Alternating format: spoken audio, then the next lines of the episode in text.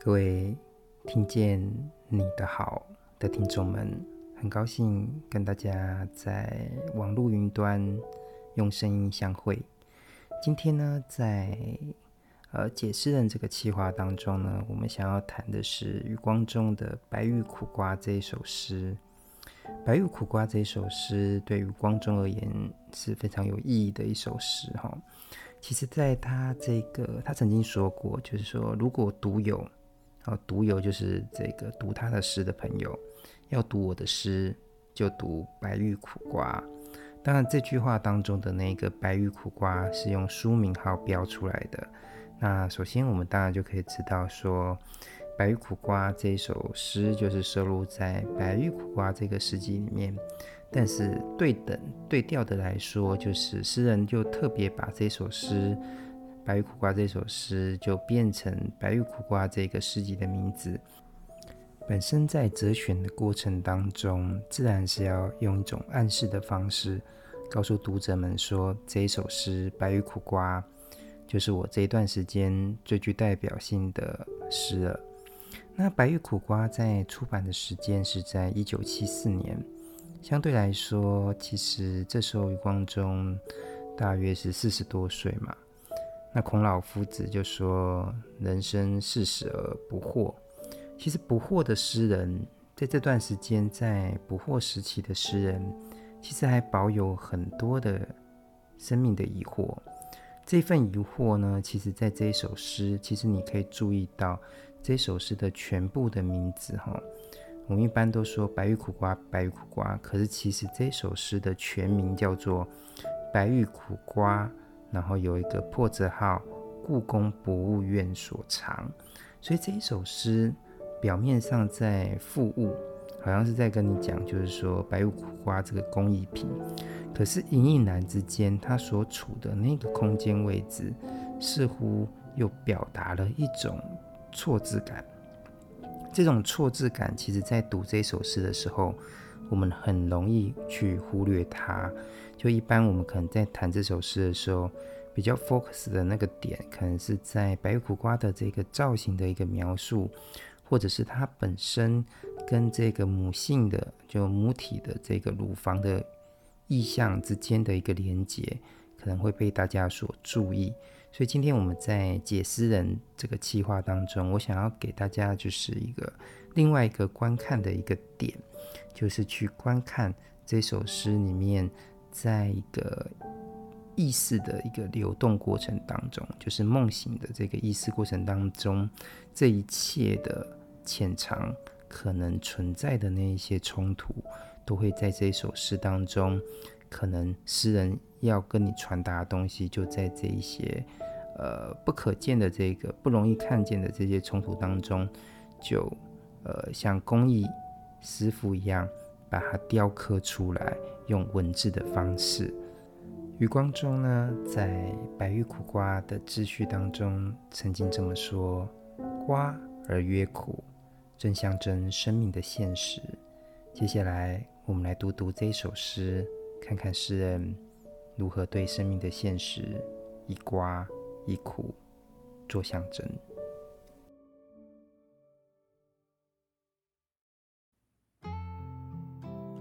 欢迎来到听见你的好，让一首诗、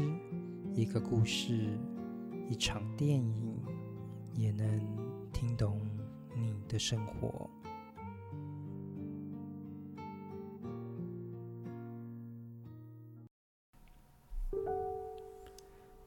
余光中，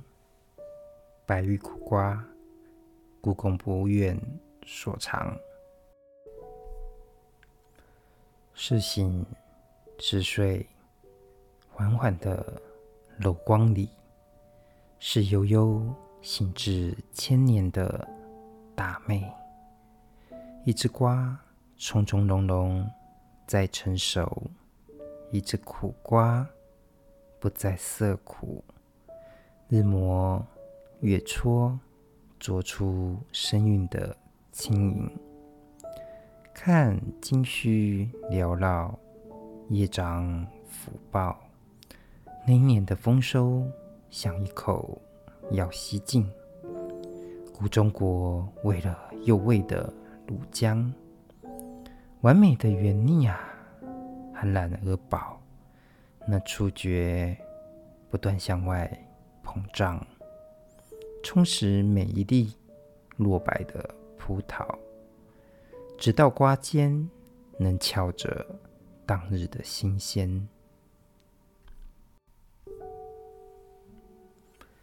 茫茫九州，只说成一张舆图。小时候不知道将它叠起，一任摊开那无穷无尽说大是记忆母亲她的胸脯，你便向那肥沃匍匐，用替用根索他的恩义，苦心的。悲词苦苦补出，不幸呢，还是大幸。这婴孩中整个大陆的爱，在一次苦瓜，皮靴踩过，马蹄踩过，重盾战车的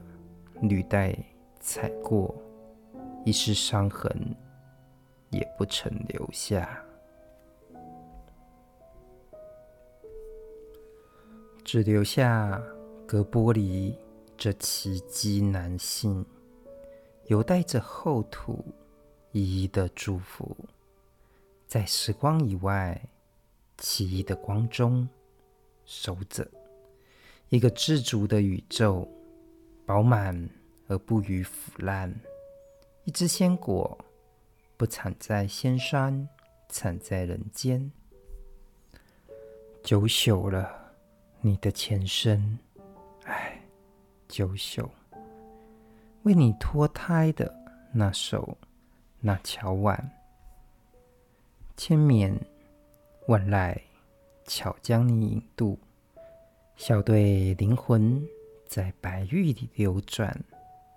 一首歌，用生命曾经是瓜而苦，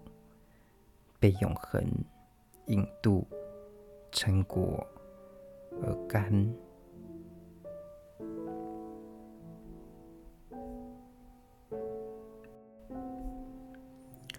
对于白玉苦瓜，余光中曾经这么说：神将当日临摹的那只苦瓜，像所有的苦瓜，所有的生命一样，终必枯朽。但是经过了白玉，也就是艺术的转化，不仅延续，也更提升了真苦瓜的生命。生命的苦瓜成了艺术的正果，这便是诗的意义。其实这段光中的自我的描述里面，其实是非常呃经典，或者是一种典型的一种再现论。认为说，其实透过一种艺术再现的方式，可以把有限的一种生命的一种状态，可以拉至于一种时间上的无限。那原本单纯的，可能是在市场当中的一个苦瓜，可能被特殊的定价，比如说一斤多少钱那种状态，透过艺术的一个形式的一种再现。所谓的形式再现，是说。你可能透过绘画的方式，透过雕刻的方式，或者是音乐、文学等等的这一种其他的一种表现形式，透过这个艺术家的理解或观察的时候，可以让原本的一个被简单定价的一种事物，可以发展出一种无限上的一种价值。具体来说，其实就像是向日葵好了，可能一束向日葵是可能一百多块吧。但是如果透过梵谷的眼睛重新再画过那个呃向日葵的话，它其实就有另外一个更高的一种艺术上的一种价值。同样的，呃，余光中老师今天在写这个白玉苦瓜的时候，其实也类似的一种方式哈。特别是他是非常有意识到，就是说，白玉苦瓜它本身是一个呃中国古代的一个呃工艺创作者。其实讲工艺创作者，这也很值得一谈呐、啊。就是说，其实相对于这个西方的那些艺术家或雕刻家，哈，中国的这个呃工艺或者工匠的本身，通常都不闻于世。所以你看，故宫很多的一些作品，到底是谁雕刻的、谁做的，常常都可能是在一种无名的状态。其实白玉苦瓜这个东西，它本身就是属于在，这也是跟中国古代对于那种士农工商的一种界定。呃，雕刻者是谁，其实不是很容易确定？那它基本上是被当成是一种工艺型的一种作品。所以余光中在写这首诗的时候，他用神匠，神匠就是神奇的工匠，或是如神造物般的工匠。其实已经有在自我的解析的过程当中，有崇仰这个这个工匠的这种技术了，所以回应这是非常有意识到，就是说白玉苦瓜是被再制作的一种创作的一种事物的时候，其实他在写这首诗的过程当中，或是他在内里的一个字句当中，也好像在呼应那个工匠一样，有呈现一个非常明晰的一个雕刻感。怎么说雕刻感？这也跟余光中本身的诗的特质有关。余光中的诗，它本身，呃，在我阅读看来，就觉得它本身在一个譬喻上的一个延伸感是非常有意思的。可能有些人的诗，有些诗人的诗，可能就很像女孩子化妆一样，化一个淡妆。可是余光中的诗，也不是说他浓妆艳抹，而是他有一个很明显的一个。譬喻的一个连结上的一个操作，哈，这可能跟他早期的写诗方法有关系。即使到了写这首诗的四十多岁的时候，这种风格都没有什么太大的一种变化，那就是他的一个路向。对于譬喻事物譬喻，然后譬喻的呃对仗，或是工整，或是再。再延伸出下一个譬喻，这是他的一种环环相扣的一种譬喻的写法，这是他的一个特色。那这首诗在这部分上，我觉得他又特别想要呈现出，好像呃，这个工匠在雕刻白玉苦瓜那种雕刻感。怎么说雕刻感？比如说，你看这首诗，你就直接跳到最后，他会用一些很不是很很好说的一个字眼。如果你在呃，读这首诗的时候，读到后面你可能会稍微卡关。比如说像那个千绵万籁，这个缅跟籁，它们都是幕部。那你可以透过这个部分，你当然可以看到说它是关于视觉方面的一个词汇。可是，一般来说，我们比较不会用免跟赖这种词汇，所以他刻意去使用一种稍难的一个词汇，其实就呈现出一个。呃，锻炼字词的一个一个呃，它本身的一个书写的这个策略哈。那当然，其实你在看哦，其实手段也有一些地方，第一段也有一些雕刻感，比如说，呃，日磨月搓琢出声韵的轻盈。这个，如果你现在听我讲这句话，呃，稍微，如果你不要，你就忘记你曾经读过这首诗，或是找一个朋友。你就这样把这句话念出来，请他写出来。其实他可能就不是很容易会把每个字精准的写出来。比如说，你看“日磨月搓琢出声韵的轻盈”，如果你初看，你可能断句会变成“日磨月搓磨出声韵的轻盈”。那那个“盈”，你可能也不一定会写出这个字。哦，你可能搞不好会出写出那个呃很轻松轻盈的那个那个字词，所以他在读他的诗的时候是没有办法直接就像白居一样，就是用听的就知道里面的意思，这就是呈现出字句上的一个功练的一个特色。所以大家要有意识到一件事情，就是说诗它本身有时候念跟。呃，就是文言，就是口说语跟书面语，它是不一样的。那这种东西也很容易发生在诗的上面。所以你在写诗的时候，或者在读书读诗的时候，你要走向什么样的一个风格，其实是你个人呃生命上的一个选择哈。当然也可以融合啦。那其实还有像一个地方，我也觉得很有雕刻感，就比如说他说，哎，那个触觉不断的向外膨胀，而且充实每一粒落白的葡萄。那通常大家觉得葡萄的颜色应该是紫色的吧？可是为什么是落白的葡萄呢？它当然指的就是说，呃，白玉苦瓜上面，因为苦瓜本身的一个纹理特质就是有一点颗粒感。所以它是用葡萄去形容那个颗粒感，虽然虽然又说是落白的葡萄，是透过这个颜色的转换，告诉你说，我要做一个譬喻哦，就是白玉苦瓜的颗粒表面的颗粒就好像葡萄一样。当然，这是我用白话在帮你，呃，帮听众们就是在翻译出来。可是其实它就只是这一首诗的一行的诗，所以就可以感觉出。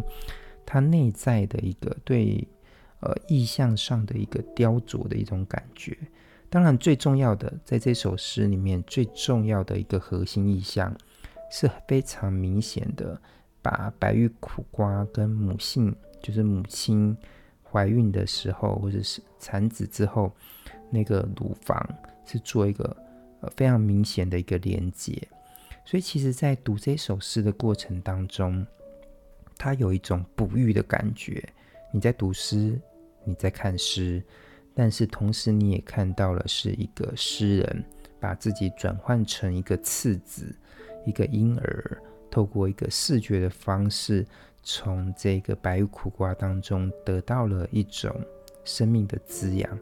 而这份生命的滋养呢，又牵涉到了一个历史环境的一个问题。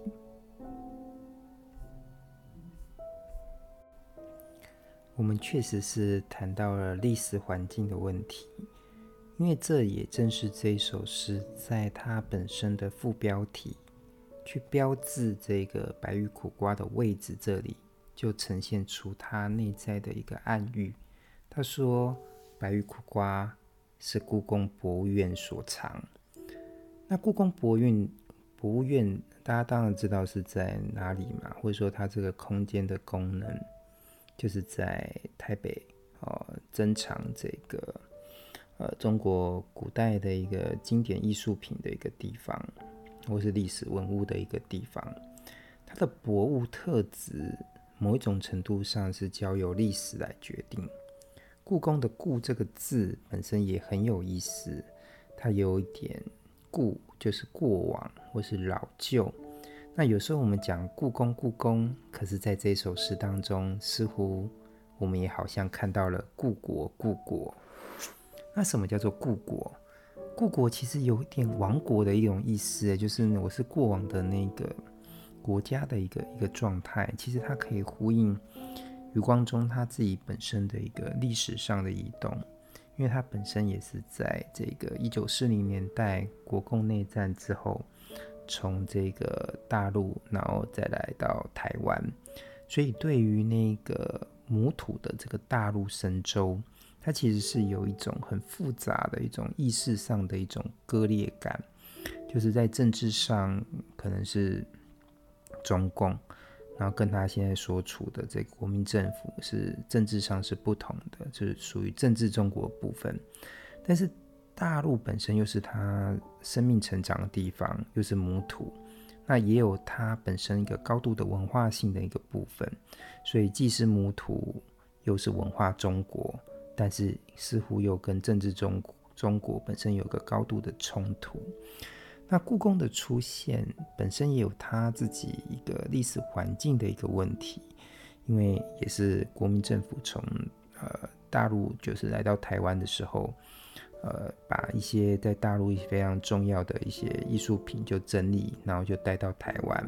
就特别盖了故宫，然后把这些东西容纳在里面。所以在读这首诗的时候，你会发现，原本你开始读就是说是醒是睡，缓缓的柔光，是悠悠醒至千年的大妹。你在读到这里的时候，好像就只是单纯的，可能是。呃，提供了一个光源，但是你如果有故宫就是看展的经验，你就知道啊，这个柔光应该是在这个珍藏事物的那个白玉苦瓜的那个呃柜子当中可能会放那个投射的那种光线，所以诗人在这个柔光当中，其实这个柔光是人造的，但是也是历史空间所给予的这个注目的一个光线，在这个光线当中。呃，这个柔光，诗人是用似醒似睡，是本身就是一个譬喻的一个词汇的一个譬喻词格，好，就是他说似醒似睡，所以就是有一种朦胧的感觉，然后去半睡半醒的一个感觉，然后去形容那个光源，或者是说它所产生的一个视觉。但这这个光源本身就很值得玩味哦。怎么说哈？其实它在这个光源当中，其实是在醒跟睡，其实它就成就的是属于一个梦境的一种象征。就是说，我们在眼前所见之物，呃，是在醒与梦之间的一个东西。那我现在所处的一个空间环境，也是在半睡半醒的一个梦境之中。所以，其实这个梦的问题，当然就会牵涉到就自我潜意识上的一种抑郁。所以，你在这个呃光源当中，似醒似睡的光源当中，也提供了一个譬喻的一个情境。这跟这个弗洛伊德其实就有一个关系，因为在心理学或者精神分析上，其实基本上经常会把这个梦的一种状态视为一种预言的状态。所以，其实，在梦中当中，经常就会有大量的转喻。这个转喻，所以有很多人都会去解梦啊，像周公解梦，可能梦到什么东西就代表什么样的意思，然后类似这种道理。所以，梦本身就在操作一个语言意象上的一个修辞。所以，诗人也似乎就在这个梦境象征当中，就把白玉苦瓜就看成了母亲的。乳房，那这个当然是一个附物，就是一种譬喻的一种托词。但是其实呢，也按诗人也借此之便，就是把白玉苦瓜去托付他，呃，去亲近母体或是连接文化中国的一种主体的欲望。特别讲到的是主体的欲望，因为通常这一份欲望在精神分析上，就是在。你醒的时候无法去施展，就必须透过一个梦的状态，你才可以去规避掉那种超我对自我的一个压抑。所以，呃，梦境就变成一个自由的状态，可以去表达你想说的事。但是很不好意思，呃，你还是必须透过意象的方式再转一次，因为毕竟超我也可能会现。就是深入到你的潜意当中、潜意识当中继续控制你，所以在梦当中，你终于有有勇气把一些东西说出来了，但是你依旧把超我对你自我的限制的这一份恐惧也带到你的潜意识当中，用转折的方式说出来，这样子哈。所以其实在这里你就会看到，就是说啊，我们进入到这个故宫当中，也进入到了一个故国之梦当中。终于可以说出我对于文化中国或者是母土的一种渴求。为什么诗人这时候会必须要透过这种复杂的方式来呈现呢？呃，其实这也跟当时的环境就是有关系。就是呃，在一开始我们就聊过这首诗，它是在这个一九七四年左右的时候写的。那那时候台湾还是戒严的时期。当然，我们都知道。余光中本身，呃，跟国民政府之间关系是相对比较比较好的，但是他还是必须要透过这个方式来呈现出来哈。那特别这时候，呃，比起就是在一九六零年代台湾的诗坛，比较是属于那种西化的现代主义的一种状态。一九七零年代的台湾的诗坛，基本上已经呃，在中国意象上的一个书写上。本身就重新就回来了，所以这时候的现代诗有时候还蛮有一种古典中国再现代化的一种状态。所以在这个梦醒当中呢，诗人透过这个附物来表达他自己心中的一个现实的一个位置。所以其实这个位置也很有趣耶，因为你看哦，呃，通常我们去故宫的时候，也不可能去摸到那些真正的那些展品的状态，就是我们不可能去摸到白玉苦瓜的一种质感吧。所以，其实，在现实当中，其实诗人也是必须要隔着一个透明的一个呃隔窗的玻璃，这就是他的一个位位置的一个关系。一方面是说啊，这个白玉苦瓜，我只能隔着玻璃去看它。我必须不断的去忘掉玻璃这个事实，那同时也回应的就是在现实当中，你可能眺望这个故国或是大陆的母土，你也必须在隔着海海洋或是呃这个台湾海峡这样子哈，所以你会发现这首诗的第二段，他就特别去强调，就是说怎么样把线下的这个。白玉苦瓜跟母亲的乳房就连接，但是他也在做一个连接，就是说特别把这个呃这个胸脯又把它变成一种土地的一种感觉，所以这首诗的第二段的中后，他就开始写说，中整个大陆的爱在一只苦瓜，所以苦瓜就连接到了那个大陆的一个土地。那又特别讲说啊，皮靴踩过，马蹄踩过，那是一个战火的一个折腾，对于母土。但是呢，这第三段他就又写下只隔只留下隔玻璃这奇迹难信。其实这句话其实蛮不是那么的口语，是有锤炼过的，把很多的的字词，然后就把它连在一起，哈。带有带着后土一一的祝福，好，有没有？所以这边就诗人就标榜出他在现实在故宫观看的一个位置是隔着玻璃的。所以你在读这首诗的呃过程当中，你会发现诗人在第三段的时候，终于拆解出一种一个戏剧化的一种场景现象，就是说我不断的渴求用视觉想要去贴近。甚至是去摸索那个白玉苦瓜，但是我总是在第三段当中点出，我是隔着玻璃的，是有隔的，它并不是那么的一个直觉的一个状态哈。所以这时候的这个呃白玉苦瓜这一首诗，就变成说我我不断的要透过视觉呃去把这个白玉苦瓜去完成一个中国。母土意象的一个书写，但是你不断的写，终究是没有办法真正去完成的，因为它都带有一种什么距离感，所以那些意象不断的在呃层层叠叠，或是不断的在练习的过程当中，它的雕刻感这件事情也说明了一个状态，就是我们终究是无法让这个譬喻，就是在线下成真的。所以在这个过程当中，呃，诗人所处在的那个现实空间，他不没有办法去替换，就是说不能从瞬间就从台湾就把你投放到这个大陆嘛，哈，所以你主体本身的那种焦虑，它就不会停止。所以这时候这首诗虽然有一点那个中国古典的味道，但其实它也有一种现代主义的一个精神，就是。我必须不断的透过一个嗯翻新意象的方式，来达到一种艺术革命的一种感觉。但是这个艺术革命又终究也可能只是在字词当中去完成。虽然呢、这个余光中的早年的诗，其实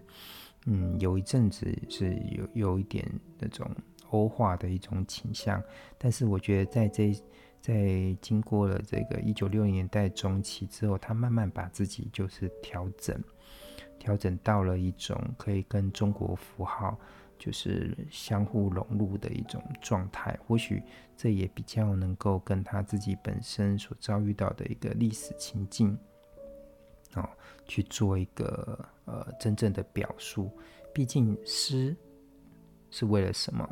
无非也是要表达你自我的一种真实。呃，那一九六零年代的那一些现代主义的风潮，有一些是提供在字词的技术面，但是其实它的精神面，或许也更能够怎么样呢？跟我们就是回到现实这件事情上，可能有一个更大的一个真正的帮助，而不会让诗成为一种记忆，而是我指的是说文字的记忆，而更能够为自我的生命的那种呃记忆感或是焦灼感来服务。我想今天我们在读《白玉苦瓜》这首诗的时候，看到的这个玉的那个。呃，纯洁的部分，但是诗人也很明显要我们看到那个雕刻或是颗粒颗粒感的呃的皱褶的部分哈，他所带来给他自己生命的历史折腾。